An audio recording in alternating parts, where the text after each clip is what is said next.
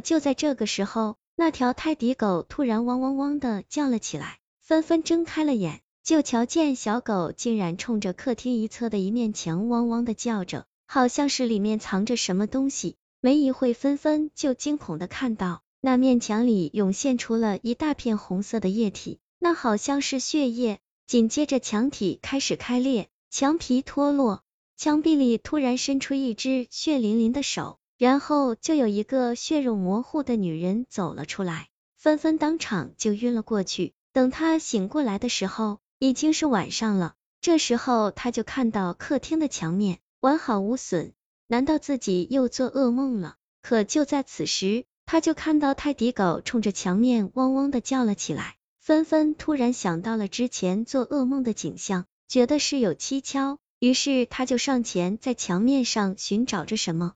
他轻轻的敲击着墙面，里面发出空洞的声音，证明墙体里面是空的。纷纷用手一扒，墙皮就脱落了下来，一块一块的接踵而至，里面露出已经凝固了的血液。天呐，这里面到底是什么啊？纷纷心里一颤，手上的动作却没有停下来。当整个墙体被扒开以后，他惊诧的发现，这墙体里面竟然有一张暗格，里面一片漆黑。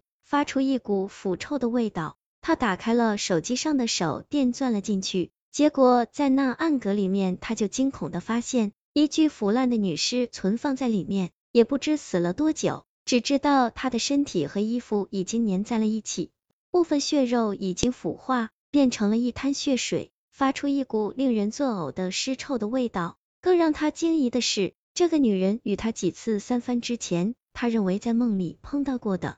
女人一模一样。当纷纷反应过来，从暗格里爬出来的时候，心头不由得一凉。此时的杨帆正坐在沙发上，一脸阴沉的看着自己，这究竟是怎么回事？纷纷知道事情已经到了这个地步，自己怕是凶多吉少了。这个秘密我本想一直保留下去。杨帆低沉着说道：“既然被你发现了，那我就告诉你吧。我有一位前妻，你是知道的，就是她。”说着，杨帆一指墙壁里面那具腐烂不堪的尸体。此时的他一脸的狰狞，只把纷纷吓得花容失色。就是他，不守妇道，劈腿就是劈腿，还说什么寂寞，真 T M 不要脸！骂完之后，杨帆仿佛又恢复了之前的绅士那般，继续说道：“我是那么爱他，他背着我找第三者，所以我杀了他。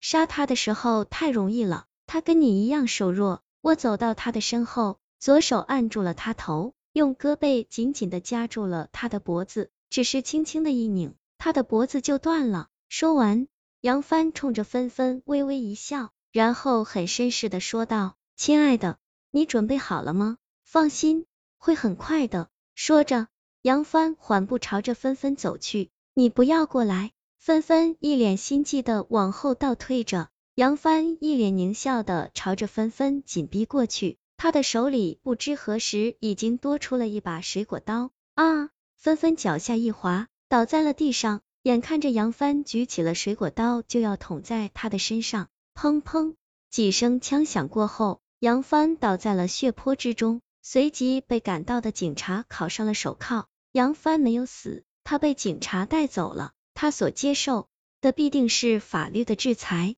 警察为什么会及时赶来？这要归功于纷纷的机智，在他跟杨帆聊天的时候，就已经用手中的手机拨打了幺幺零报警。之后的事情，纷纷把那具女尸，也就是杨帆的前妻，找了块墓地下了葬，也算是帮了他的忙。至于杨帆的财产，虽然已经属于他的了，但是这间房子说什么他也不会住了。在追求幸福的这条道路上。纷纷显得很迷茫，他不知道将来是否还能找到自己的归宿。